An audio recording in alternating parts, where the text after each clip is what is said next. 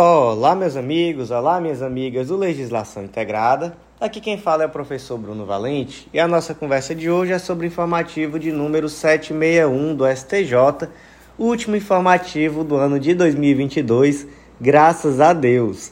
Antes de começar, fica aquele convite de sempre para você que vem sempre aqui, mas ainda não está inscrito no nosso canal, seja no Spotify, Deezer, Apple Podcasts, Google Podcasts ou no YouTube e também para você que ainda não ativou o sininho para ficar sabendo de todas as notificações.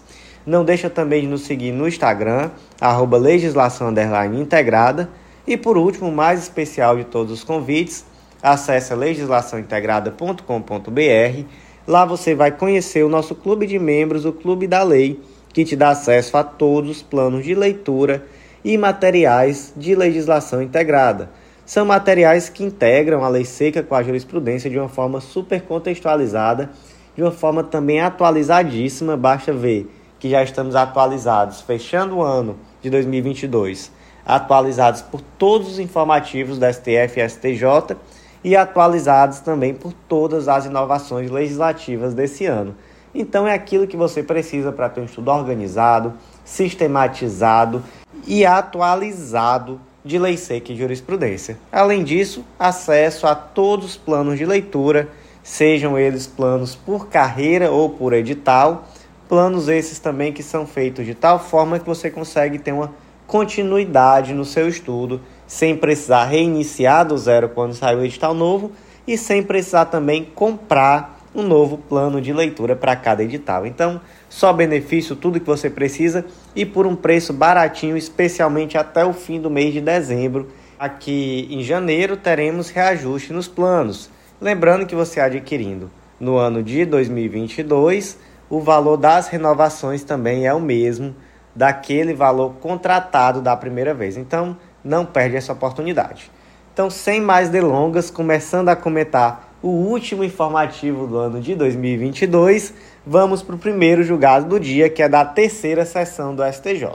Foi um julgado inserido na Constituição Federal, destaque da seguinte forma: compete à Justiça Federal processar e julgar o conteúdo de falas de suposto cunho homofóbico divulgadas na internet, em perfis abertos da rede social Facebook e na plataforma de compartilhamento de vídeo do YouTube ambos de abrangência nacional. Então vamos lá por pontos. Primeiro ponto: homofobia e transfobia são crimes? São crimes, gente, crime de preconceito, conforme o entendimento lá na ADI por omissão número 26, que foi julgada pelo STF de relatoria do ministro Celso de Mello. Então, se enquadrou a homofobia a transfobia, e a transfobia desculpem, como formas de racismo social aplicando também a elas a mesmo, o mesmo fato típico dos crimes de preconceito. Beleza? E nesse caso concreto aqui, por que, que o julgamento desse crime vai ser de competência da Justiça Federal? Lá no artigo 109, inciso 5 diz que aos juízes federais compete processar e julgar os crimes previstos em tratado ou convenção internacional quando iniciada a execução no país, o resultado tenha ou devesse ter ocorrido no estrangeiro ou reciprocamente. Então temos aqui um crime que é sim tutelado por convenções internacionais, temos um crime que foi praticado por meio da internet, então aqui é que está o ponto dessa, desse julgado, é uma equiparação na verdade. Por quê? Porque o YouTube é uma plataforma que está disponível para todo mundo. Então, foi cometido no Brasil? Foi mas foi pela internet através de e-mail de onde é possível acesso em qualquer lugar do planeta Terra. Então, por isso, esse crime cometido através do YouTube um vídeo aberto que pode ser acessado em qualquer lugar do planeta. Então, a competência aqui é da Justiça Federal, já que se entende que com a modernização, com os novos meios de comunicação, esse cometimento no estrangeiro não se restringe ao cometimento meramente físico, não precisa a pessoa estar fisicamente no estrangeiro. Basta que se perceba, aqui nesse caso concreto, que há uma escala mundial da internet, que inclusive, gente, só para finalizar, esse reconhecimento da escala mundial da internet está previsto no artigo 2 inciso 1 do Marco Civil da Internet.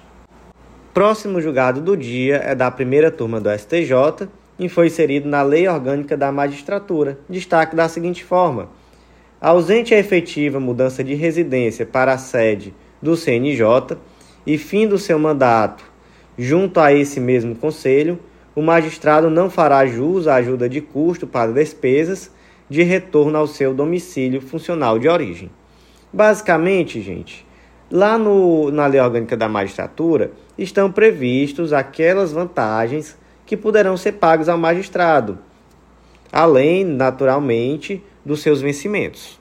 Só que, além dessas vantagens, é possível aplicar de uma forma subsidiária a Lei 8.112 ao magistrado quando houver alguma previsão específica na Lei 8.112 que não está na Lei Orgânica da Magistratura.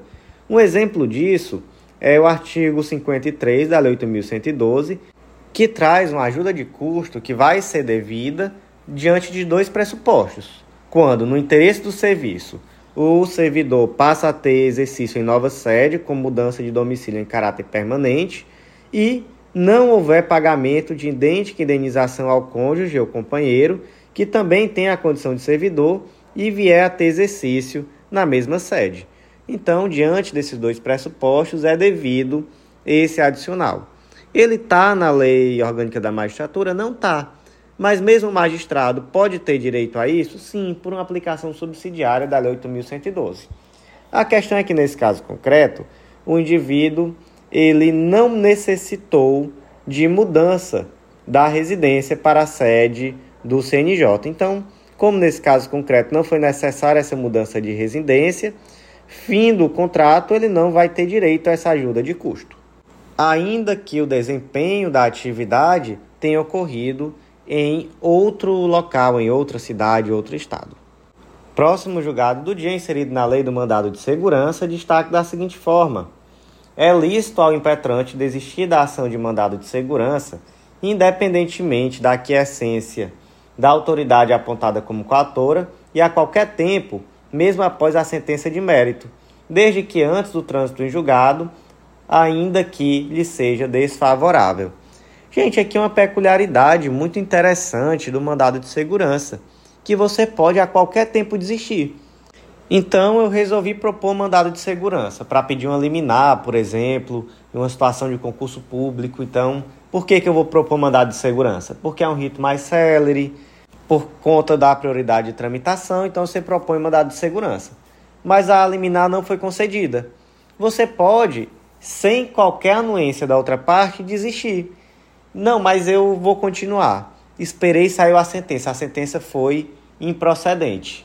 Mesmo assim, eu posso pedir desistência? Pode. Já está em recurso, já está julgando a apelação. Posso desistir? Pode desistir a qualquer momento.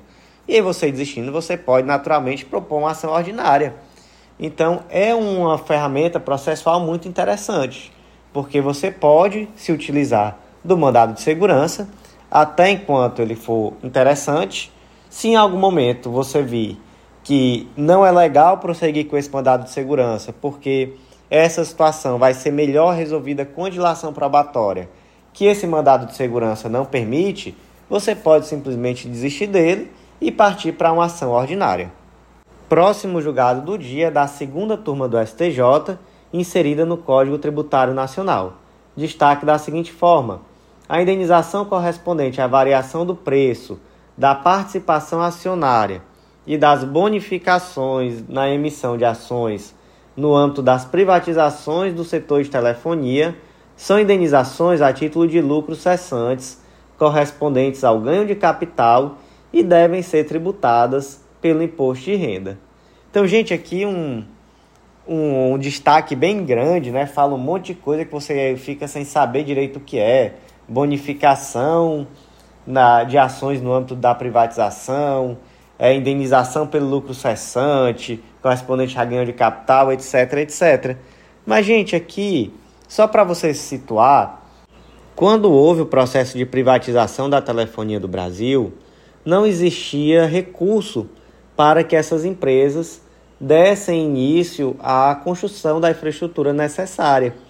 E aí, qual foi a solução de financiamento encontrada? Eu queria ter um telefone na minha casa.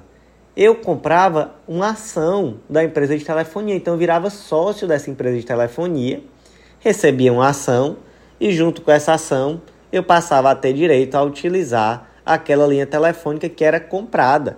Né? Então, eu comprava a linha telefônica. Com isso, a empresa tinha a possibilidade de se financiar para a construção da infraestrutura necessária. Então, veja bem, você como acionista, você pode ter um ganho de capital. Não pode o que é esse ganho de capital? Suponha que a sua ação hoje vale mil reais.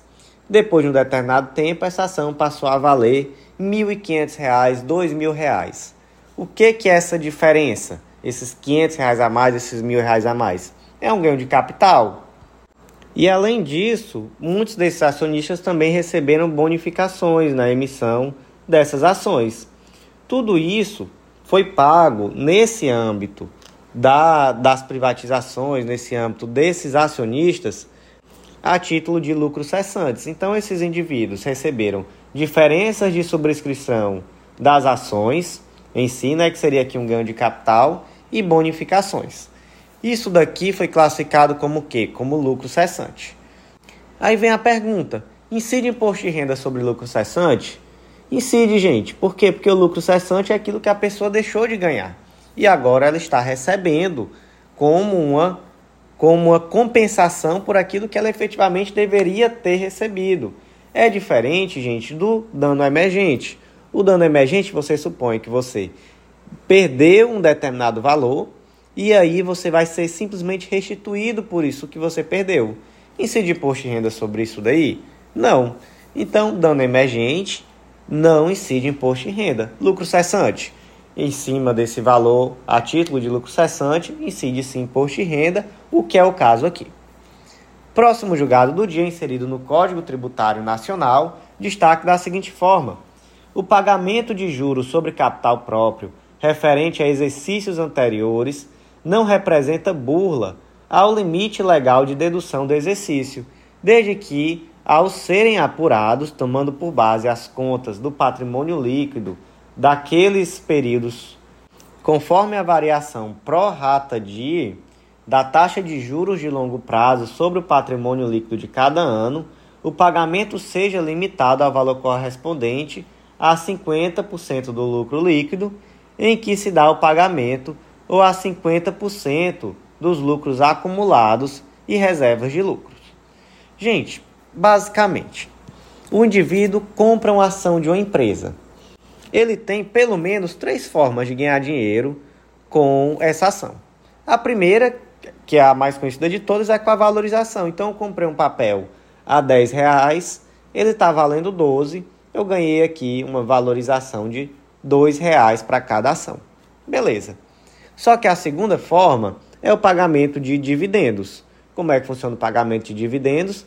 a empresa teve um lucro de um determinado valor, pela legislação brasileira, ela é obrigada a dividir pelo menos parte desse lucro entre os acionistas. Então, cada um desses acionistas vai receber um determinado valor a título de dividendos, de acordo com o tanto de ações que ele tem da empresa. Só que existe ainda uma terceira forma de remuneração, que é o juro sobre capital próprio. O que é isso? Imagina que um determinado acionista ele investe na integralização do capital de uma pessoa jurídica. O que, é que ele está fazendo quando ele coloca esse dinheiro? Ele está imobilizando ali um determinado valor para que esse valor contribua para a integralização do capital social daquela empresa. Então ele está imobilizando, o dinheiro dele fica parado. O que é o juros sobre capital próprio? É um juros que a empresa paga em virtude desse capital do acionista que foi cedido à empresa. Então, o acionista deixa o dinheiro dele ali imobilizado na empresa e a empresa vai pagar uns juros a ele em virtude desse valor que está imobilizado, que faz parte do capital da empresa. Legal? Por que, que para a empresa é interessante pagar juros sobre capital próprio? Até tributariamente falando, em muitos casos, mais, mais interessante do que pagar dividendos. Porque o juro sobre capital próprio, ele entra como despesa. Então veja só, a empresa teve um lucro de um milhão de reais. ele pagou, ela pagou 200 mil reais a título de juros sobre capital próprio. Então essa despesa vai ser abatida do lucro de um milhão, o lucro vai ser só 800 mil e, consequentemente, o imposto de renda pessoa jurídica vai incidir somente sobre 800 mil reais, já que 200 mil foram abatidos como despesa. Olha só que legal para a empresa isso. Aí você diz assim, ah, então é festa, é só você colocar tudo como juros sobre capital próprio e aí a empresa não vai pagar imposto de renda. Não, não é assim porque existe uma limitação. Como é essa limitação? Que está lá na lei número 6404 de 76, lá no artigo 177, e leitura conjunta aqui com o decreto-lei 1598 de 77, artigo 6 desse decreto-lei. Essa limitação é de 50% do lucro líquido em que se dá o pagamento ou 50% dos lucros acumulados e reservas de lucros. Então existe uma limitação. E aí a questão aqui foi a seguinte: a empresa ela pagou esse juro sobre capital próprio, mas referente a um exercício anterior. Então, no ano de 2022, ela pagou juros sobre capital próprio referente ao ano de 2021. Por quê? Porque tributariamente, talvez para ela tenha sido interessante fazer dessa forma, só naquele momento que foi possível pagar por alguma questão fática, enfim. E aí ela deduziu do ano de 2022 essa, esse valor a título de juros sobre capital próprio, como despesa, mas esse valor é correspondente a outro exercício, a outro ano calendário. Tem problema nisso? Não, não tem.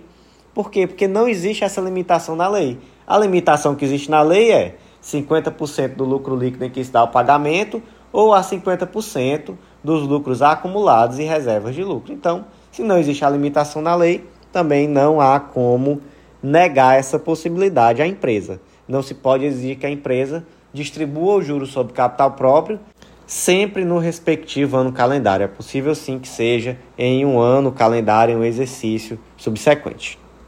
Próximo julgado do dia, inserido no Decreto-Lei 406 de 68, destaque da seguinte forma: o tratamento privilegiado previsto no artigo 9, parágrafo 1 e 3 do DL 406 de 68 somente é aplicável às sociedades unipessoais que tenham por objeto a prestação de serviço especializado com atuação direta dos sócios, com responsabilidade social destes e sem caráter empresarial. Então vamos lá, o que é esse tal desse tratamento privilegiado que está previsto? Então veja só, o que, que diz o artigo 9 do Decreto-Lei 406? A base de cálculo do imposto é o preço do serviço. Que imposto é esse? É o imposto sobre serviços, o tal do ISS ou ISSQN. E aí diz, olha, parágrafo 1 quando se tratar de prestação de serviço sobre forma de trabalho pessoal do próprio contribuinte, o imposto será calculado por meio de alíquotas fixas ou variáveis, em função da natureza do serviço, ou de fatores pertinentes nestes não compreendidos às importâncias pagas a título de remuneração do próprio trabalho. E aí, de acordo também com o serviço prestado, e aí tem uma lista anexa com vários itens, vão existir também outras peculiaridades, como possibilidade de dedução de determinados valores da base de cálculo, etc. Então existe aqui todo um tratamento que é privilegiado. Vamos ler aqui só o parágrafo terceiro. Quando os serviços a que se refere os itens, aí são vários itens da lista anexa, forem prestados por sociedades, estas ficarão sujeitas ao imposto na forma do parágrafo 1, calculado em relação a cada profissional habilitado, sócio, empregado ou não, que preste serviço em nome da sociedade, embora assumindo responsabilidade pessoal nos termos da lei aplicável. E aí o STJ disse, olha, esse tratamento que está previsto aí no artigo 9 parágrafo 1 e 3 ele só é aplicável às sociedades uniprofissionais que tenham por objetivo a prestação de um serviço especializado. Esse serviço tem que ter atuação direta de sócios e a responsabilidade pessoal destes sem caráter empresarial. Vamos pensar aqui em uma categoria que se, que se enquadra bem direitinho nisso: advogado. Advogado vai prestar um serviço especializado, com atuação direta dos sócios e com responsabilidade pessoal desses e sem caráter empresarial. Mas a dúvida aqui foi a seguinte: e se essa sociedade prestar serviço de arbitragem? Vai estar descaracterizada a possibilidade de enquadramento aqui nesse regime benéfico que está no Decreto-Lei 406? E aí o STJ disse que não. Disse que a fruição desse direito à tributação privilegiada de ISSQN depende basicamente da atividade que vai ser exercida por essa sociedade e que, nesse caso aqui, a arbitragem ela vai encontrar resguardo como atividade jurídica, já que o Estatuto da OAB ele traz essa possibilidade de atuação do, do advogado em juízo ou fora dele não fazendo, portanto, uma distinção se essa atividade é judicial ou administrativa. Próximo julgado do dia foi da terceira turma do STJ e foi inserido no Código de Defesa do Consumidor. Destaque da seguinte forma: não há relação de consumo em contrato de seguro de responsabilidade civil de conselheiros, diretores e administradores de sociedade empresária. E aí, gente, temos que sempre ter em mente que o Código de Defesa do Consumidor adota a tal da teoria finalista mitigada. Portanto, em um primeiro momento, você vai verificar se aquele contratante é o usuário final do produto ou serviço, e em um segundo momento, você vai verificar se existe uma hipossuficiência, uma vulnerabilidade desse indivíduo, para que, mesmo que ele não seja o destinatário final, você mitigue essa teoria finalista aplicando o Código de Defesa do Consumidor. E aí, nesse caso aqui, temos um seguro, que é um seguro muito específico, que ele é contratado por empresas para tutelar a responsabilidade civil de conselheiros, diretores, administradores e uma sociedade empresária. Então, naqueles casos em que esses conselheiros, diretores podem ser pessoalmente responsabilizados, esse seguro entra em ação no sentido de reduzir esse risco desses diretores. Existe aqui, gente, hipossuficiência técnica? Não existe, né? Porque, via de regra, esse tipo de seguro é feito por empresas de grande porte econômico, com assessoria e consultoria adequada, etc. Não sendo, assim, um contrato comum para empresas de pequena monta.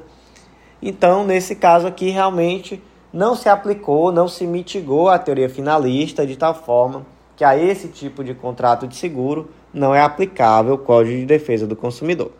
Próximo julgado do dia, inserido no Código de Processo Civil, destaque da seguinte forma: em procedimento de jurisdição voluntária, quando a parte ré concorda com o pedido formulado na inicial, mas formula pedido autônomo, 1. Um, se o juiz não admitir o pedido autônomo como reconvenção e julgar apenas a pretensão autoral, não serão devidos honorários de sucumbência. 2. Se o juiz admitir o pedido autônomo como reconvenção e julgar ambas as pretensões, serão devidos honorários de sucumbência apenas na reconvenção e desde que configurado o litígio quanto à pretensão reconvencional. Então vamos lá, vamos por partes. Cabe honorários de sucumbência em ação de jurisdição voluntária? Em regra, não. Em regra, não cabe porque, em regra, não há litígio. Mas, se durante o procedimento, se verificar que naquele caso existe litígio. Então, por exemplo, suponha que o Joãozinho propôs uma ação de curatela em face da sua tia idosa. E aí, até então, não existe litígio. Mas a tia idosa veio e contestou e disse: Olha, esse Joãozinho é um golpista. Eu tô bem, eu não tenho nada, ele tá querendo é dar um golpe, tomar minhas coisas, tomar o patrimônio que eu tenho. E aí, o que que acontece? Essa ação já não é mais jurisdição voluntária aqui a gente já tem um litígio. E aí é possível que exista condenação por honorários nesse caso? É possível, porque já não é mais jurisdição voluntária daí para frente. Existe também, gente, a possibilidade de reconvenção em um procedimento de jurisdição voluntária. Então, por exemplo, o Joãozinho propôs uma ação de alvará pedindo autorização para vender uma casa. Só que essa casa não pertencia só a ele, também pertencia ao irmão dele e o irmão dele pode muito bem contestar essa ação dizendo: Olha, eu concordo com o pedido de Joãozinho, mas eu quero que o Joãozinho seja obrigado a prestar contas desse valor, prestar contas da administração, enfim. É possível? É. E é possível né, que esse pedido seja aceito como uma reconvenção, é possível que seja proposto como uma reconvenção propriamente. Legal? Legal. E aí vamos pegar essa situação, essa situação específica. Houve litígio em relação à ação de jurisdição voluntária? Não houve. O irmão do Joãozinho disse: Olha, eu quero que venda mesmo. Tá bom, concordo. Então vai ter condenação por honorários? Vai não, né? E aí suponha que o juiz não aceitou esse pedido, ele simplesmente entendeu que não cabia esse pedido autônomo, já que não foi formulada, não foi formulado um pedido de reconvenção da forma como se deveria, houve tão somente um pedido na contestação. E aí o juiz não aceitou e simplesmente julgou a pretensão autoral e ignorou. Teve algum litígio aqui? Não, não teve, né? Então não há condenação de honorários. Mas vamos partir para a segunda situação. Imagina que o juiz atendeu esse pedido como um pedido de reconversão, deu-se início a esse procedimento de reconversão, que ele vai seguir o mesmo rito da ação, e aí não houve litígio. A outra parte diz: tá bom, presto contas. Teve litígio? Não, não teve. Então vai ter honorários na reconversão? Também não vai não. Mas pode também o Joãozinho contestar a reconversão e dizer: olha, não quero prestar contas não porque não sou obrigado. E aí, teve litígio? Teve. Vai ter honorários na reconversão? Vai. Mas, professor, vai ter honorários na reconversão. Sem ter honorários na ação principal, tem problema nenhum. Então, perfeitamente possível. Próximo julgado do dia inserido no Código de Processo Civil, destaque da seguinte forma: a sentença é um marco temporal para a definição do regime jurídico aplicável à, fixação de honorários advocatícios, de maneira que é indiferente a data do ajuizamento da ação e a data do julgamento dos recursos eventualmente impostos. Então vamos lá. Nós tínhamos o regime de honorários no Código de Processo Civil de 1973 e nós temos um regime diferente no Código Civil no Código de Processo Civil de 2015. Legal? E aí a pergunta é: qual é o marco para determinar que regime vai ser aplicado, o de 73 ou de 2015? O marco, gente, é a sentença. Não importa se você propôs a ação ainda na vigência do CPC de 73. Se a sentença tiver sido proferida no Código de Processo Civil de 2015, essa fixação de honorários vai levar em consideração o regime do CPC de 2015. E também, gente, se a sentença tiver sido proferida pelo CPC de 73, não importa se os próximos recursos, apelação, recurso especial, extraordinário, etc., etc., não importa se eles forem julgados já na vigência do CPC de 2015. O marco, o único marco que interessa aqui é a sentença. Mas, professor, que loucura é essa? De onde é que tiraram isso? Gente, trata-se de uma lei processual. Como a lei processual, ela tem aplicabilidade imediata, inclusive aos processos em curso, respeitados aqueles atos já praticados sob a vigência da lei antiga, não é assim? Então, gente, em que momento surge o direito a honorários advocatícios? Na sentença na primeira decisão que fixa honorários advocatícios. Então, não é nem necessariamente na sentença, é na primeira decisão que fixa honorários. Antes disso, não existe. Não existe esse direito. O direito surge no momento em que a sentença é proferida e diz: condena a parte tal ao pagamento de 10% a título de honorários. E dali para frente, também é de se entender que o regime vai ter que ser o mesmo da aplicação da sentença já que a eventual majoração desses honorários vai ter que levar em consideração exatamente o que? Aquele regime que foi da época da sentença. Então, marco temporal aqui que interessa é sempre a sentença, tá bom, gente? É aquela primeira decisão que fixou os honorários. Gente, próximo julgado do dia é da quarta turma do STJ e foi inserido no Código de Processo Civil. Destaque da seguinte forma: é possível que o advogado penhore parte dos valores depositados como calção por seu cliente a título de contracautela para satisfação de seu crédito, honorários sucumbenciais. A situação aqui é a seguinte: o cliente precisou depositar uma calção, mas existia aqui um valor, um crédito do advogado a título de honorários que foram arbitrados pelo juiz. É possível que o advogado peça que parte desse valor da calção seja penhorado para posteriormente pagar esses honorários, mesmo que do seu cliente, o STJ aqui nesse caso concreto entendeu que sim. Então, a princípio não existe nenhuma impossibilidade em relação a isso e se trata inclusive aqui de uma contracautela.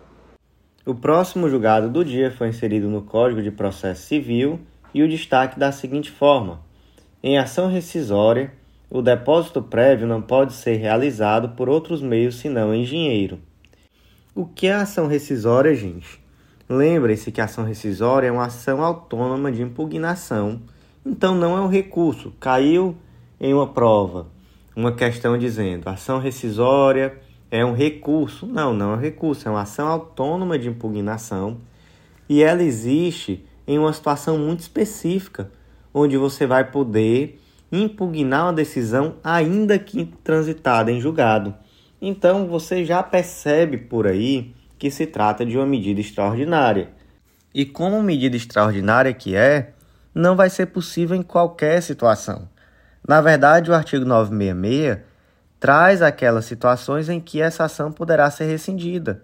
Então, por exemplo, se houver decisão proferida por força de prevaricação, concussão ou corrupção do juiz, for proferida por juiz impedido ou absolutamente incompetente, ofender coisa julgada, resultar de dolo ou coação da parte vencedora em detrimento da parte vencida, ou mesmo de simulação ou colusão entre as partes, a fim de fraudar a lei, for fundada em prova cuja falsidade tenha sido apurada em processo criminal ou venha a ser demonstrada em ação rescisória, ou então, se obtiver o autor posteriormente ao trânsito em julgado, prova nova cuja existência ele ignorava, ou que ele não pôde fazer uso, realmente, e que essa prova ela por si só possa assegurar um provimento favorável, ou ainda quando essa decisão ela for fundada em erro de fato verificável do exame dos autos.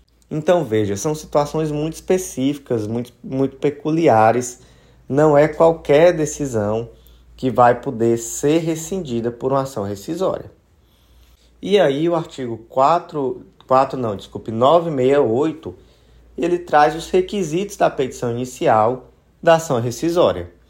Essa petição inicial ela tem que trazer todos os requisitos de qualquer petição inicial, que estão lá no artigo 319, mas ela também tem pelo menos dois requisitos específicos.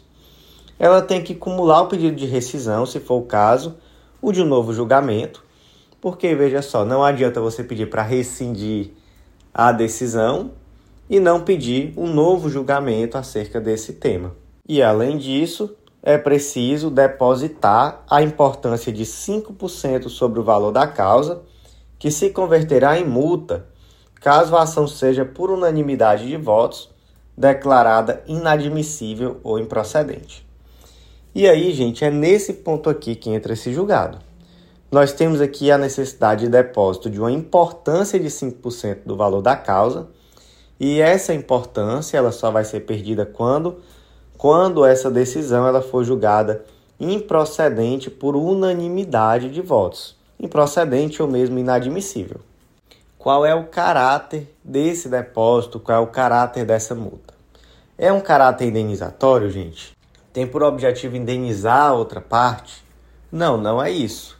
O objetivo aqui é evitar que o indivíduo proponha uma ação que não tenha fundamento. Então, se a pessoa tem que depositar 5% do valor da causa para propor a ação, ela já fica ali um pouquinho balançada e já não vai propor qualquer ação que não tenha ali um fundamento, é, pelo menos razoável.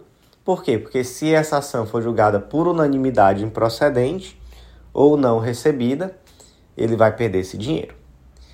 E aí você também pode perguntar: isso daí ofende a questão do acesso à justiça? E o STJ também entende que não, por quê? Porque o artigo 968, parágrafo 1 do CPC, resguarda tanto o ente público quanto beneficiário da pessoa jurídica desse depósito. Até aí, ok, né? Então vamos lá aqui para o ponto-chave desse julgado. Vocês perceberam, gente, que quando o artigo fala aqui no depósito, ele fala em depositar a importância. Gente, por uma análise aqui quase que exegética mesmo, uma análise aqui de letra, o STJ entendeu que importância é dinheiro vivo. Então não interessa que não é possível o indivíduo, por exemplo, trazer um seguro fiança, enfim, trazer qualquer outra medida que substitua. Aqui tem que ser depósito em dinheiro. E aí você vai ter sua opinião. Faz sentido essa interpretação? Realmente é uma interpretação aqui muito estrita da letra da lei, mas partindo do pressuposto que sempre que a lei utilizou a palavra importância, se referia especificamente a dinheiro vivo. Então, muito cuidado, porque em outras situações o STJ tem sido muito mais flexível de aceitar um seguro fiança como uma garantia e etc. De realmente tomar decisões que prestigiam o acesso à justiça. Mas nesse caso específico, desse depósito necessário para a proposição da, da ação rescisória, o STJ teve aqui uma posição muito de uma interpretação muito fria da letra da lei, e aí isso pode lhe causar uma dúvida em uma prova, por exemplo, isso pode é, lhe causar um problema na hora de propor uma ação, de você achar que a interpretação do STJ também não é restritiva em relação a isso, mas em relação a esse ponto é. Então, fiquem bem atentos, porque isso aqui é algo que pode confundir.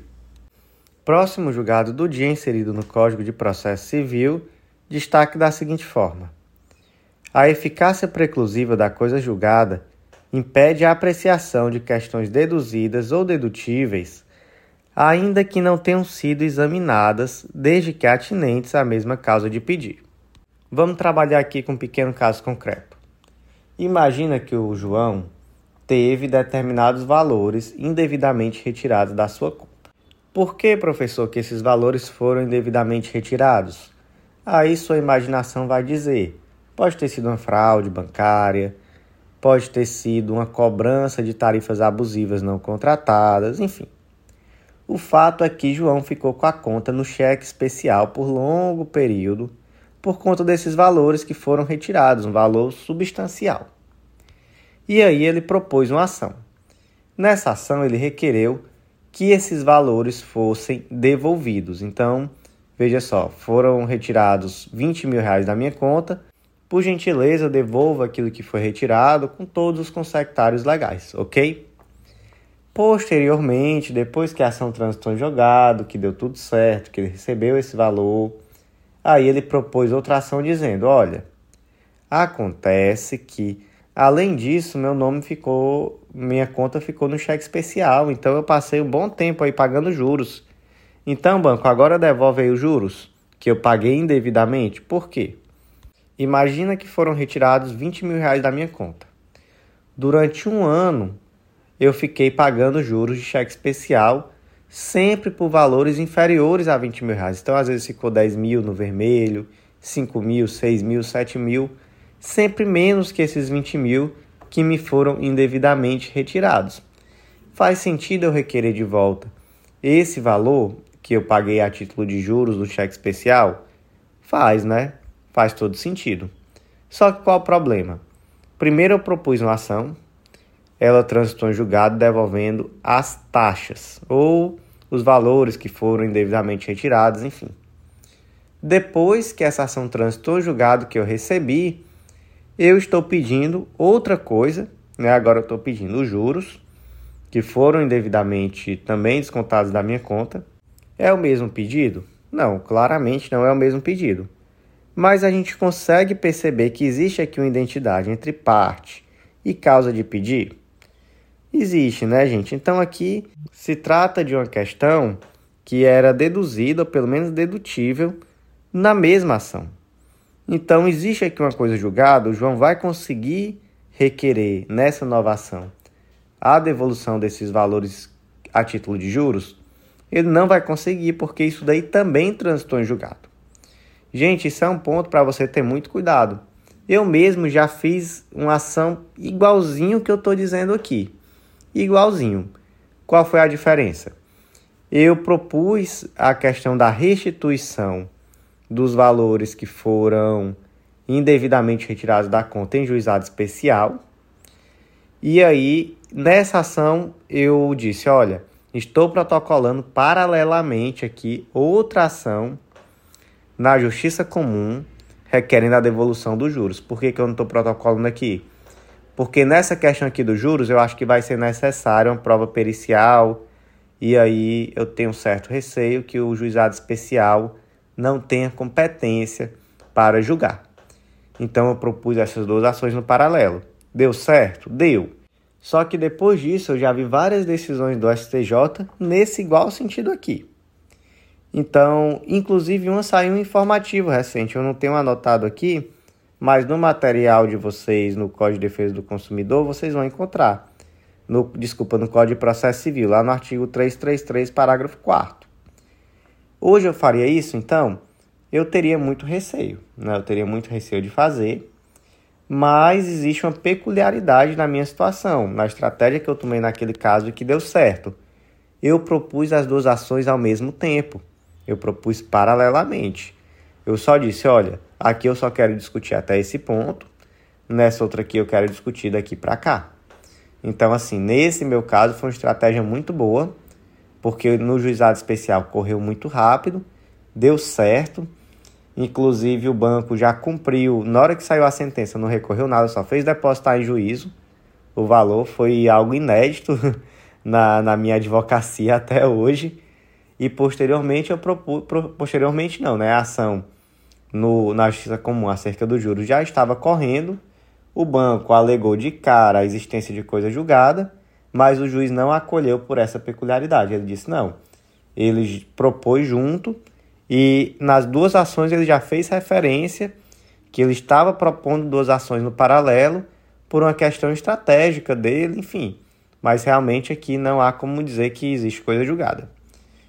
Foi arriscado? Foi. Foi arriscado, deu certo. Se você pensar em fazer isso, pense várias vezes antes, porque a gente não sabe o que, que se passa na cabeça de juiz às vezes. E assim, de lá para cá, muitas decisões nesse exato sentido aqui. E, enfim, a gente acaba tendo que ser um pouco precavido na advocacia, né? Próximo julgado do dia, inserido no Código de Processo Civil, destaque da seguinte forma: é válida a intimação realizada em nome de advogado constituído nos autos, se os poderes por ele outorgados tiverem sido subestabelecidos com reserva de poderes. Então veja só, a Maria é advogada em uma determinada ação, ela subestabeleceu essa procuração com reserva de poderes para a Francisquinha. Que isso significa? Isso significa que as duas advogadas vão ficar habilitadas nos autos. E aí houve uma intimação, um determinado prazo para cumprir, que foi feito em face só da Mariazinha ou só da Francisquinha. Tem algum problema aqui? Foi intimada uma ou foi intimada a outra? Não, qualquer uma das duas pode ser intimada. As duas estão habilitadas nos autos. Salvo se, e aí salvo se houver um pedido de notificação exclusiva. Então, na petição inicial, você pediu que todas as intimações sejam feitas em nome de Mariazinha, sob pena de nulidade. Aí tudo bem. Aí tem que ser sempre no nome da Mariazinha. Se não se existiu esse pedido, são advogadas igualmente habilitadas nos autos. Então, muito cuidado, sempre fazer constar esse pedido de intimação exclusiva para aquele advogado que é o responsável por cuidar dessa parte das intimações processuais. Próximo julgado do dia é da quinta turma do STJ e foi inserido na Constituição Federal. Destaque da seguinte forma: a verificação dos crimes no mesmo contexto fático configura mera descoberta fortuita e não implica necessariamente a conexão probatória ou teleológica entre eles. Aqui, gente, um julgado no âmbito da Operação Lava Jato. E esse foi um ponto tão sério da operação que levou, inclusive, à anulação de sentenças. A mais clara delas, a mais famosa, certamente, é a do caso Lula em que o ministro Edson Fachin anulou a condenação do Lula no âmbito da operação, momentos antes do julgamento da suspeição do Sérgio Moro. Isso, naturalmente, naquele contexto, como uma estratégia de esvaziar o julgamento da suspeição, algo que ficou muito claro, mas não deu certo, já que a suspeição ela foi mesmo assim julgada. Mas aquela decisão do ministro Edson Fachin se deu exatamente por uma, por uma incompetência da vara de Curitiba para julgar aquela ação. E por que, que a vara de Curitiba estava julgando aquela ação, já que ela era incompetente? Porque o, o procedimento adotado lá pelo Código de Processo Penal de Curitiba era assim, tá, e tinha uma operação. Nessa operação se descobria, por algum motivo fortuito, prova sobre um determinado crime que não tinha nada a ver com aquele crime que estava sendo investigado, de quem era a competência da vara de Curitiba.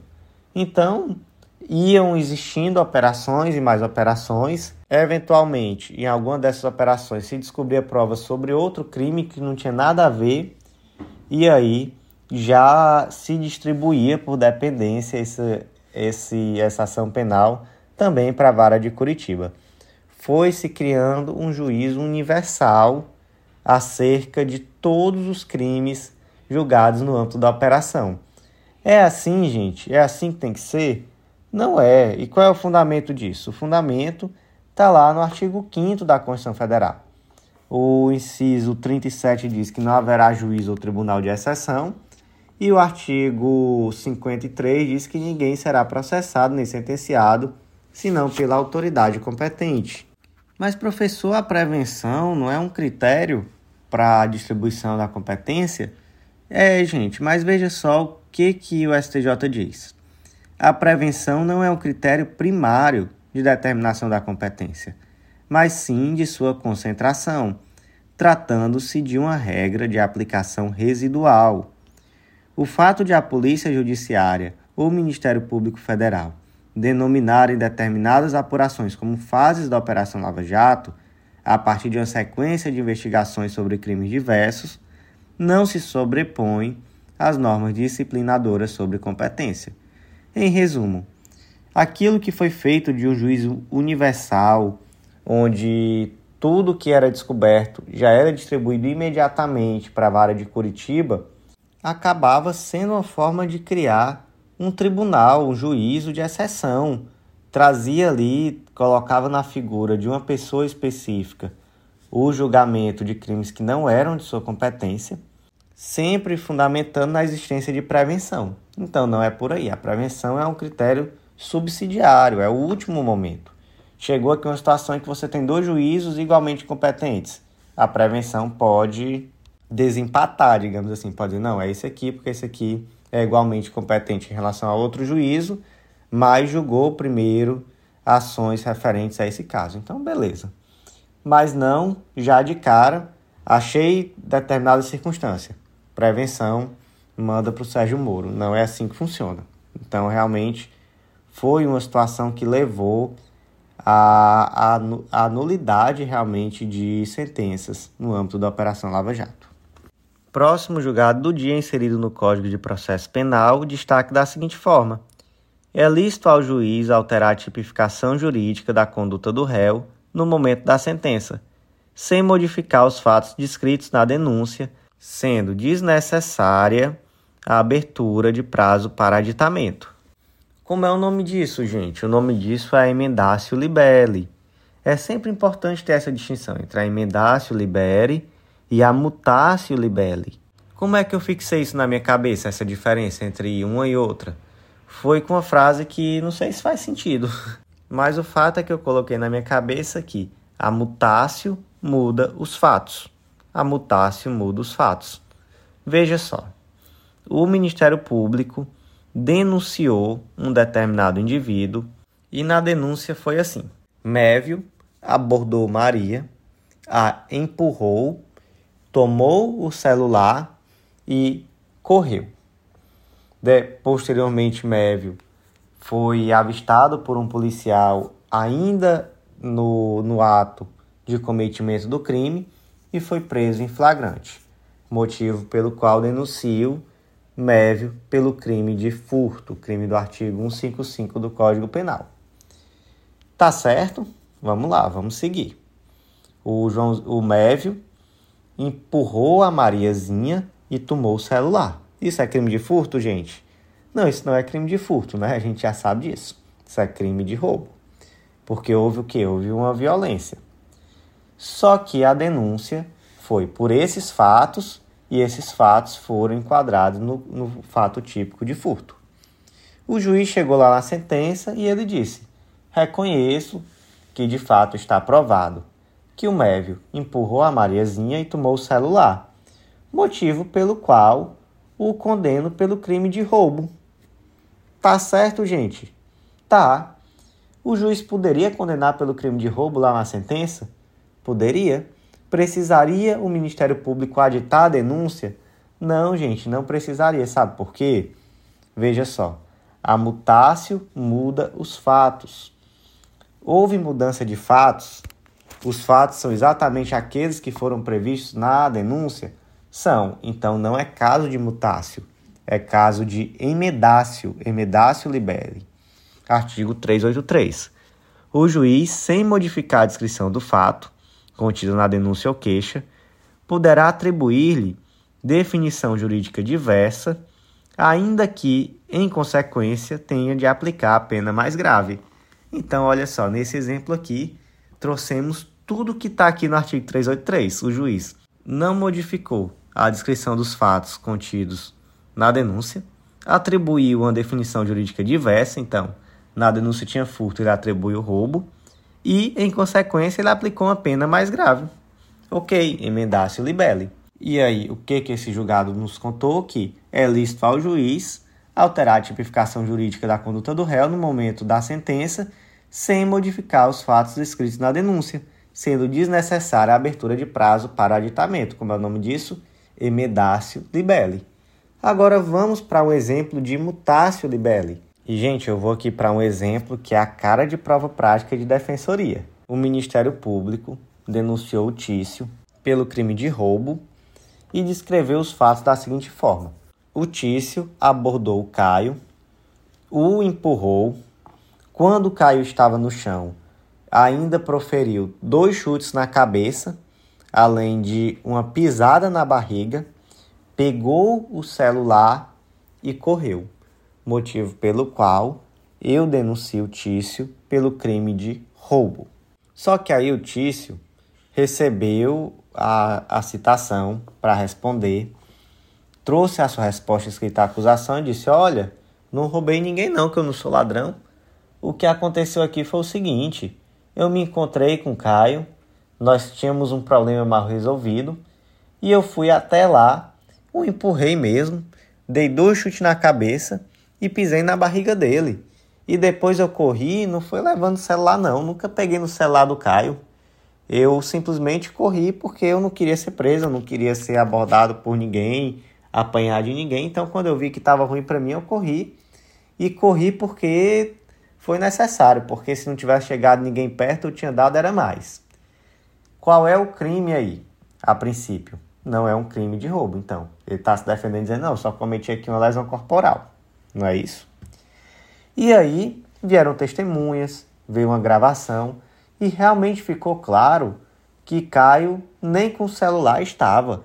O que existiu ali foi simplesmente um crime de lesão corporal e não um crime de roubo. O que que o Ministério Público deveria fazer? Lá nas alegações finais, ele deveria fazer uma mutácio dizendo: olha, quando eu denunciei, os fatos que estavam postos eram esses. Mas de fato, depois de toda a dilação probatória, eu percebi que não foi isso que aconteceu. O que aconteceu foi tão somente uma agressão aqui, uma lesão corporal, motivo pelo qual agora a denúncia não vai mais ser por roubo, e sim pelo crime de lesão corporal. E aí, nas suas alegações finais, o Tício ia se defender em relação a isso e o juiz proferiria a sentença. E nesse caso concreto eu diria, olha, de fato aqui existia um crime de lesão corporal, então condeno o Tício pelo crime de lesão corporal. Só que vamos para uma situação um pouquinho diferente. Imagina que o promotor dormiu no ponto, chegou nas alegações finais e ele continuou requerendo a condenação pelo crime de roubo. Dormiu no ponto, dormiu no ponto. O que que o juiz faz? Gente, o juiz pode determinar a intimação do Ministério Público para aditar essa denúncia? Gente, não pode não. O juiz não pode tomar esse tipo de atuação de ofício em um processo penal. Então, em um caso como esse, sabe o que, que o juiz tem que fazer? E sabe o que, que você tem que requerer, principalmente em uma peça prática de defensoria pública? A absolvição.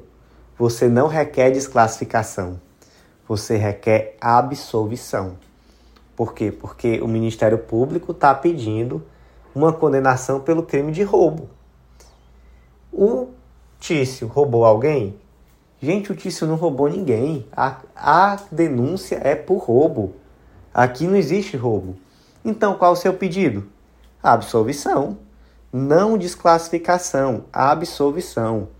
Caiu uma situação parecida com essa, se eu não me engano, na, prova, na última prova da Defensoria Pública do Rio de Janeiro, onde o papel do candidato era requerer a absolvição. E até se aceitou a desclassificação, mas como tese subsidiária. Então também não custa nada, você pede, olha, absolva. Mas se não der para absolver aqui, subsidiariamente requer uma desclassificação. E se o juiz só desclassificar, você naturalmente vai apelar para pedir absolvição, porque houve aqui um equívoco do Ministério Público que dormiu no ponto. E se o Ministério Público dormiu no ponto, o defensor público e o advogado é quem menos tem nada a ver com isso, tem que pedir absolvição.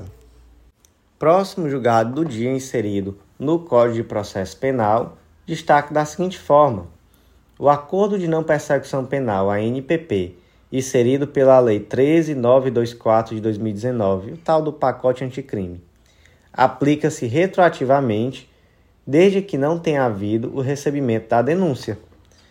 Gente, o que é esse tal de acordo de não persecução penal? Onde é que ele está previsto?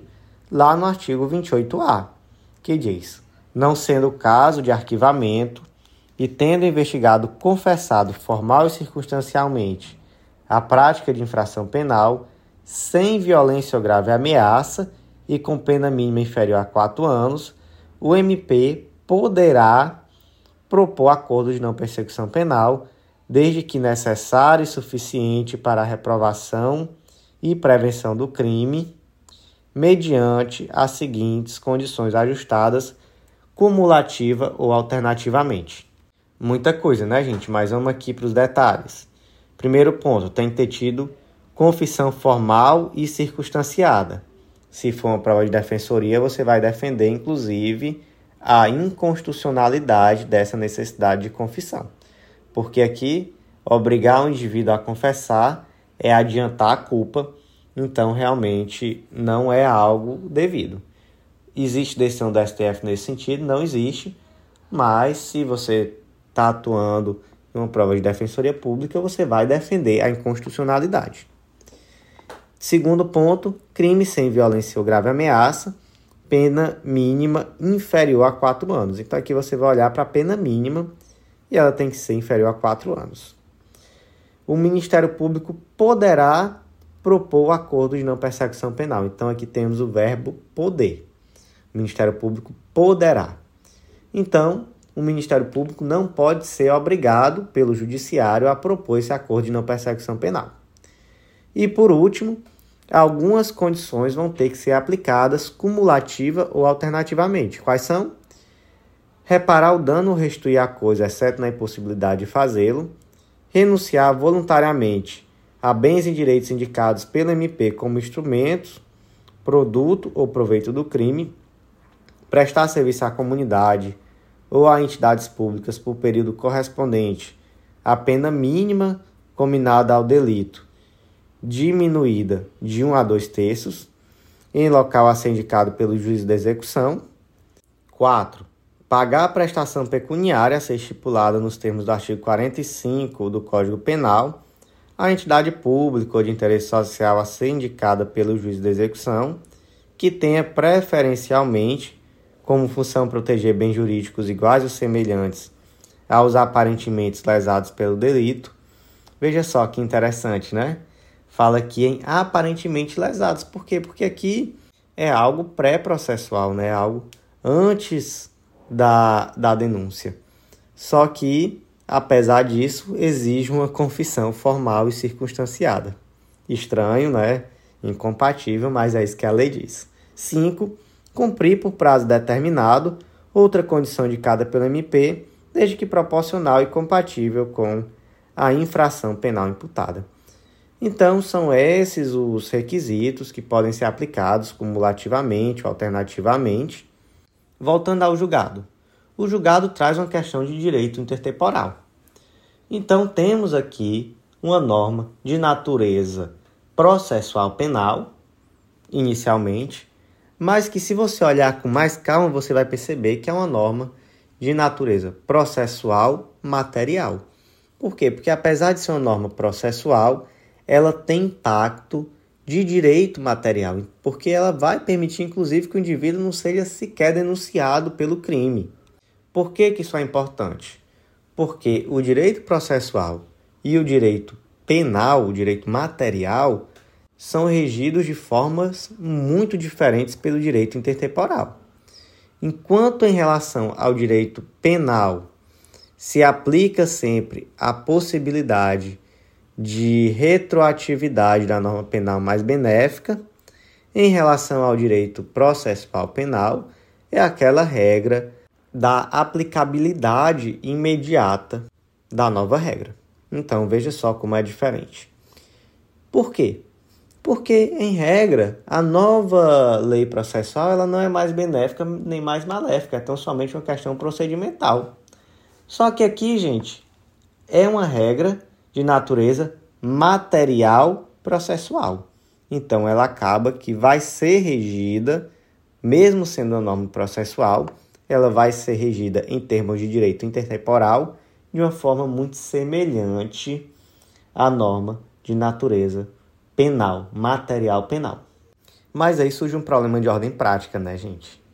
Se houver aplicação retroativa da possibilidade de oferecimento de ANPP a todos os crimes que já foram cometidos, como é que isso vai acontecer? Então a gente tem que definir um marco. E aí surgiram várias possibilidades. Qual é a mais benéfica de todos a todos os réus? É dizer, olha, qualquer ação mesmo que transitada em julgado, você pode sim oferecer o acordo de não persecução penal. Mas aí nem sequer faz sentido, né? Porque já transitou em julgado a condenação, então realmente já, já não faria sentido a NPP. Mas você também pode dizer, não, então é até o trânsito em julgado. Ou você pode dizer que é até a sentença condenatória. Ou até o recebimento da denúncia. E aí, qual foi, de todas essas possibilidades que a doutrina trouxe, qual foi a acolhida pela jurisprudência? Foi não. A gente vai poder aplicar retroativamente, só que somente até o recebimento da denúncia. Então, aqui o STJ, que é um julgado da quinta turma, disse é possível aplicar retroativamente, porque tem natureza processual material, beleza. Mesmo que o crime tenha sido cometido, né, então, antes da Lei 13.924 de 2019, mas aqui o marco dessa possibilidade de retroatividade vai ser o recebimento da denúncia. Recebeu a denúncia, já era. Então, essas outras posições que tinham também embasamento, sobretudo essa que dizia que era até a sentença, ou enquanto não existisse trânsito em julgado, elas foram afastadas e o STJ entendeu que o marco aqui é o recebimento da denúncia. E só um detalhe, nesse momento parece que esse é o entendimento pacífico, porque a sexta turma também tem esse mesmo entendimento por hora. Próximo julgado da sexta turma do STJ, inserido no Código Penal, destaca da seguinte forma: a atenuante da confissão mesmo qualificada pode ser compensada integralmente com qualificadora deslocada para a segunda fase da dosimetria em razão da pluralidade de qualificadoras. Gente, vamos lá para uma revisãozinha rápida sobre dosimetria da pena. Isso aqui eu aprendi a fazer, sendo muito sincero, quando eu precisei fazer peça prática para a prova de juiz. Porque a sentença, uma prova de sentença penal, 70% dela é fazer a dosimetria da pena da forma correta. O restante aí são, são outros pontos, mas a dosimetria é o mais importante. Mas claro que isso aqui não é importante só para a prova de juiz, né? Para peça prática de defensor, de promotor também é um ponto fundamental da peça. Mas vamos lá. Primeira fase da dosimetria, o que, que você faz? Você pega a pena mínima e a máxima, então imagina que o, que o crime tem reclusão de 1 a 8 anos. Você vai lá no artigo 59. O artigo 59 vai trazer as circunstâncias do crime. Quantas são? 8. Só que dessas 8, tem 7 que podem ser favoráveis ou desfavoráveis, e tem uma que só pode ser favorável. Qual é a que só pode ser favorável? É o comportamento da vítima. O comportamento da vítima nunca vai ser desfavorável ao indivíduo que está sendo julgado. Já as outras circunstâncias, culpabilidade, antecedentes, conduta social, personalidade do agente, motivos do crime, circunstância do crime consequência do crime, essas podem ser favoráveis ou desfavoráveis. E aí, de acordo com o número de circunstâncias desfavoráveis, você pode aumentar a pena partindo da pena mínima. Tem um cálculo que eu gosto muito, a lei não diz certinho né, como é que você deve fazer.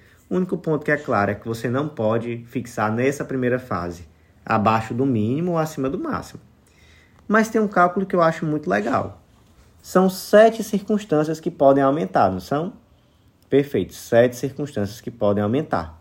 Então você pega a pena máxima menos a pena mínima e divide por 7. Então aqui era uma pena de 1 a 8, 8 menos 1, 7. 7 dividido por 7, 1. Então, para cada circunstância desfavorável, você aumenta 1. Você parte do mínimo, 1, e o indivíduo cometeu 6 circunstâncias desfavoráveis. Então, 1 mais 3, 4. A pena dele nessa primeira fase da dosimetria vai ser de 4 anos. E aí, gente, temos que ficar muito atentos às formas qualificadas. Porque quando o crime tem uma forma qualificada, as penas mínimas e máximas modificam. Então, por exemplo, um crime na forma simples tem pena de 5 a 10 e na forma qualificada de 6 a 12. Apenas um exemplo. Se houver qualificadora, atente-se que a pena mínima e a máxima vai ser aquela que está prevista para a forma qualificada. Acabou a primeira fase da dosimetria, você vai para a segunda. E aí tem um detalhe: se for uma forma qualificada, pode ser que o indivíduo tenha cometido mais de uma qualificadora, não pode? O que, que você vai fazer? Você só vai utilizar uma na primeira fase, que é justamente para mudar essa pena base. No lugar de ser 6 a 10, vai ser 8 a 12, por exemplo. E a outra, que é a qualificadora sobejante, você joga lá para a segunda fase da dosimetria. Então, vai ser uma atenuante ou um agravante. Onde é que estão as circunstâncias agravantes? Lá no artigo 61. Então, você vai ver, são circunstâncias que sempre agravam quando não constituem ou qualificam crime, a reincidência, o agente ter cometido o crime por motivo fútil, torpe, para facilitar a execução, ocultação, impunidade ou vantagem de outro crime, traição, emboscada, dissimulação, outro recurso que torne possível a defesa do ofendido, o emprego de fogo, veneno, explosivo, tortura, meio insidioso e cruel, o crime contra ascendente, descendente ou irmão, enfim. São, são 11 situações aqui que vão agravar, além também de, de outras agravantes que estão lá no artigo 62, que são no concurso de pessoas, e da reincidência que está no artigo 63. Depois você tem o que? As circunstâncias atenuantes. E aí está lá no artigo 21, como por exemplo, o desconhecimento da lei, o crime ter sido com, cometido por relevante fator social ou moral, a, a tal da menoridade relativa, né, que é o menor de 21 anos na data do fato, ou também o maior de 70 na data da sentença, o crime ter sido cometido por coação resistível, cumprimento de ordem de autoridade superior, influência de violenta emoção provocada por ato injusto da vítima, a confissão, enfim, dentre todas as situações que estão lá no artigo de número 65. E aí também tem a questão do concurso entre circunstâncias agravantes e atenuantes. O que, que diz o artigo 67? No concurso de agravantes e atenuantes, deve a pena aproximar-se do limite indicado pelas circunstâncias preponderantes, entendendo-se como tais as que resultam dos motivos determinantes do crime, da personalidade e da reincidência. Então vamos lá. Suponha que era um crime com pena de 1 a 8, era uma forma qualificada, então aqui nessa forma qualificada a pena já era 1 a 8, foram cometidos, ou melhor, esse crime foi cometido com duas qualificadoras. Na primeira fase da dosimetria você percebeu três circunstâncias negativas, então você vai fixar essa pena na primeira fase em quatro anos. Na segunda fase, você vai partir dessa pena de quatro anos e você vai aumentar a pena de acordo com a existência de circunstâncias agravantes ou diminuir a pena de acordo com a existência de circunstâncias atenuantes. Detalhe: como foram duas qualificadoras, uma dessas qualificadoras vai ser circunstância agravante, aqui nessa segunda fase. Você não vai poder fixar a pena abaixo do mínimo. Isso daí é um ponto que existe uma crítica muito forte, principalmente dentro de provas de defensoria. Você deve trazer essa crítica, porque a lei não traz essa vedação em lugar nenhum. Mas o judiciário entende que não é possível fixar abaixo do mínimo na segunda fase da dosimetria e também não é possível fixar acima do máximo. E quando existirem circunstâncias atenuantes e agravantes, você pode compensar uma com a outra. Então, teve um agravante e um atenuante, você compensa com um pequeno detalhe. Algumas circunstâncias são preponderantes. Quais são essas circunstâncias que são preponderantes? São aquelas relativas aos motivos determinantes do crime, a personalidade do agente e a reincidência. Um ponto aqui que é interessantíssimo: a confissão é uma circunstância preponderante porque ela diz respeito à personalidade do agente. No caso concreto aqui, então, nós tivemos uma confissão, que é uma circunstância preponderante, e uma qualificadora, que ela não foi utilizada na primeira fase da dosimetria, por quê? Porque certamente existia mais de uma qualificadora, então a segunda qualificadora foi sobejada, é esse o termo que se utiliza, deslocada também pode ser um termo utilizado, para a segunda fase da dosimetria.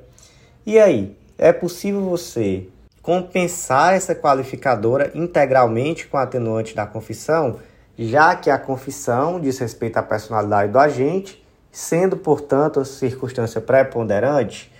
É possível, especialmente nesse caso, porque o STJ entendeu que essa qualificadora sobejada também vinha como uma circunstância preponderante porque ela dizia respeito ao motivo do crime. Outro ponto. Mas, professor, a confissão aqui nesse caso foi qualificada. O que é uma confissão qualificada?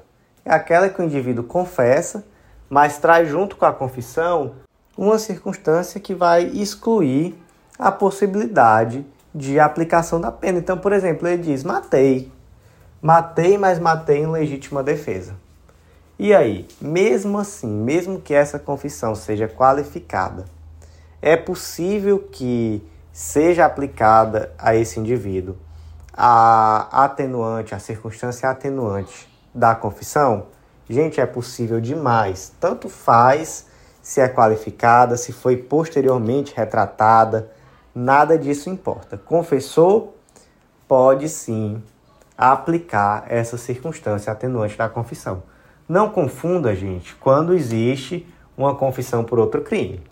Qual é o melhor exemplo disso? É o do tráfico de drogas em relação à posse. O indivíduo vai lá e confessa, mas confessa que estava com a posse de drogas para uso próprio.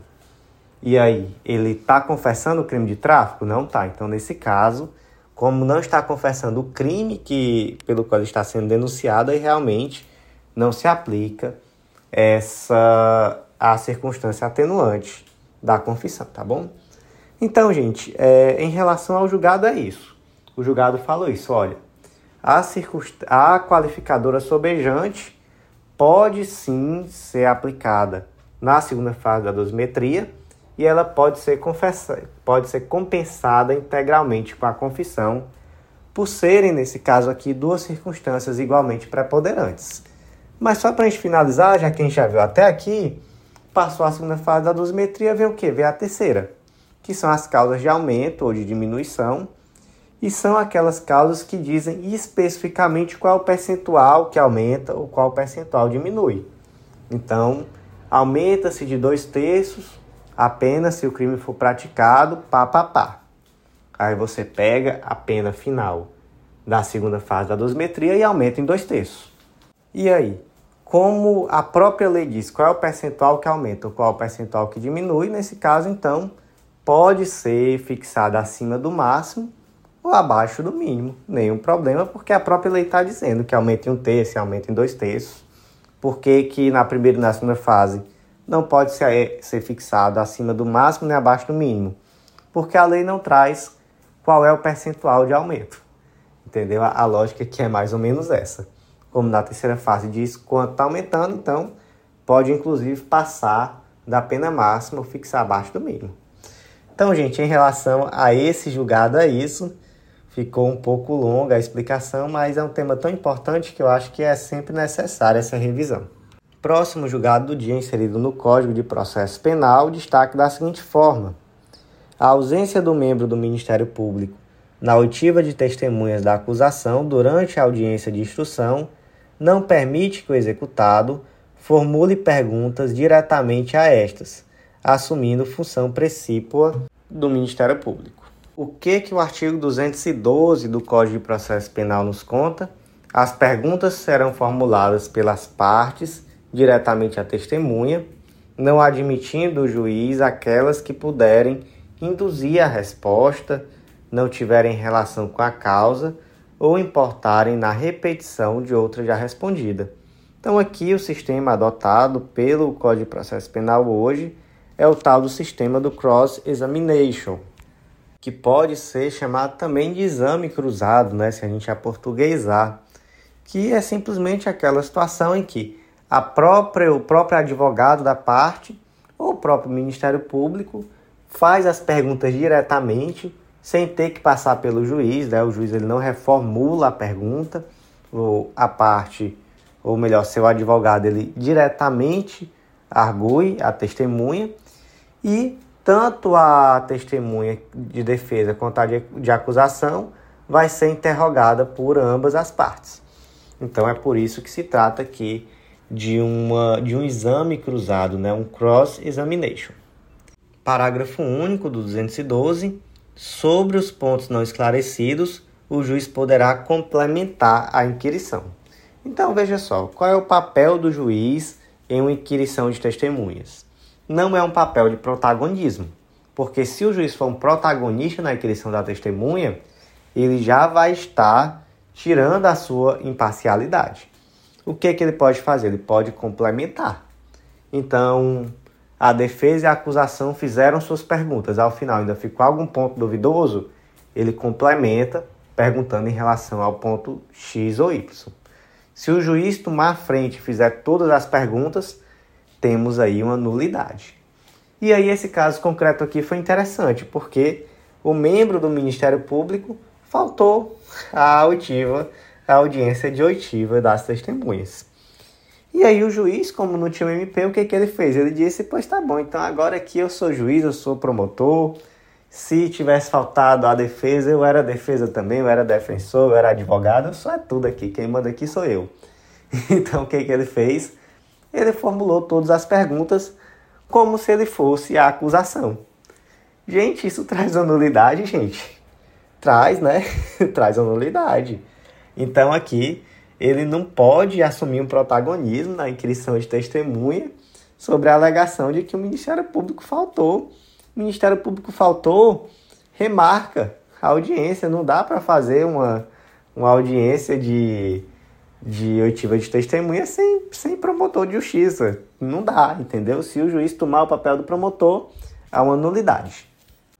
E, gente, o último julgado do ano de 2022 foi inserido na Lei de Execução Penal, Lei número 7.210 de 84, com destaque da seguinte forma: a pena integralmente cumprida não interfere nos cálculos dos benefícios em uma nova execução penal.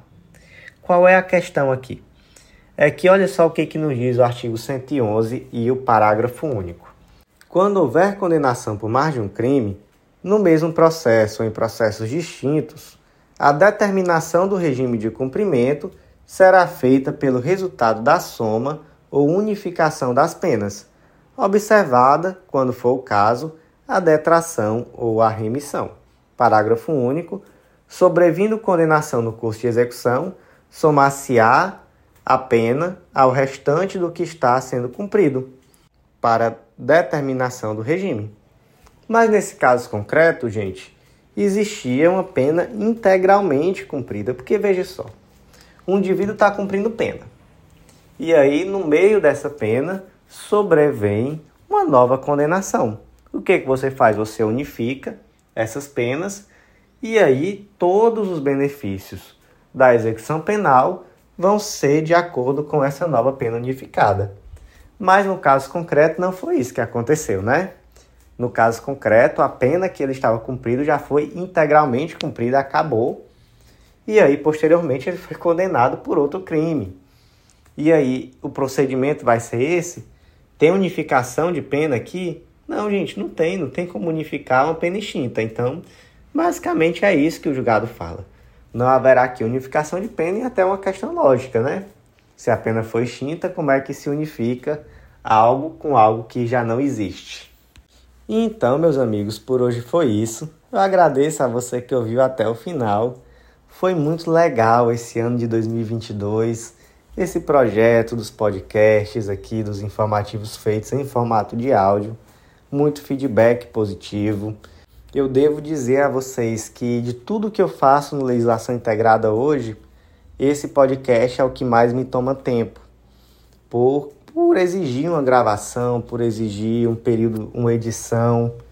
Então, realmente é algo que dá muito trabalho, mas é muito gratificante que eu Deixei esse ponto até hoje, pelo menos aqui de forma gratuita, de forma aberta, através das plataformas, porque faz parte de uma vocação que eu acho que a gente tem que ter de também trazer algo para a comunidade, também tentar contribuir em algo para quem realmente tem interesse nesse tipo de conteúdo ou realmente precisa. Então, claro que legislação integrada tem vários materiais que são pagos, obviamente, até porque é necessário que, o, que a empresa se mantenha. Mas isso aqui, esse podcast, até hoje pelo menos, eu sempre fiz o esforço de deixar aqui gratuitamente e pretendo continuar dessa forma enquanto for possível para mim, enquanto eu tiver é, como me apertar na minha disponibilidade de tempo, eu quero continuar trazendo isso para vocês e espero que esteja ajudando, porque se, como eu disse, para mim é algo trabalhoso, também é algo engrandecedor. Eu aprendo muito gravando esses informativos em áudio. Então eu espero que 2023 seja tão bom quanto 2022 ou melhor do que 2022. Eu agradeço a você que foi fiel aqui durante esse ano, é, pela, pelas estatísticas que o Spotify nos mostra, que as plataformas nos mostram nós temos um público muito fiel, não é um público ainda tão grande. Então, se hoje o Legislação Integrada tem 7 mil alunos, mais ou menos, da última vez que eu vi tinha isso na plataforma, aqui no podcast é muito, muito menos do que isso. Mas realmente o que eu consigo ver nas estatísticas é que quem nos escuta costuma estar sempre aqui, sempre que sai um podcast novo, costuma ouvir até o final. Então, o meu desafio, meu desafio pessoal para o ano de 2023 é que essas pessoas que estão aqui continuem, até porque eu tenho ciência que mesmo depois de empossado, de concursado, é muito importante se manter atualizado. Então isso aqui não é só para concurseiro, isso aqui é para qualquer profissional. Então eu quero muito que vocês continuem comigo e também quero que vocês me ajudem a divulgar esse projeto, me ajudem a trazer mais pessoas, porque realmente ajuda muito até naquele momento que você tá mais cansado, tá mais sem disposição, mas aí vem um feedback legal, você vê que as pessoas estão vindo e você se anima e vai com tudo de novo e o ânimo volta. É impressionante como isso acontece. Então, só tenho agradecimentos a vocês. Espero que esse Natal, esse Ano Novo sejam muito bons. Curtam, aproveitem, descansem para poder começar um 2023 com todo o gás. Se Deus quiser, 2023 vai ser o ano da aprovação de cada um de vocês. E agora esse professor vai tirar aquele merecido descanso de fim de ano.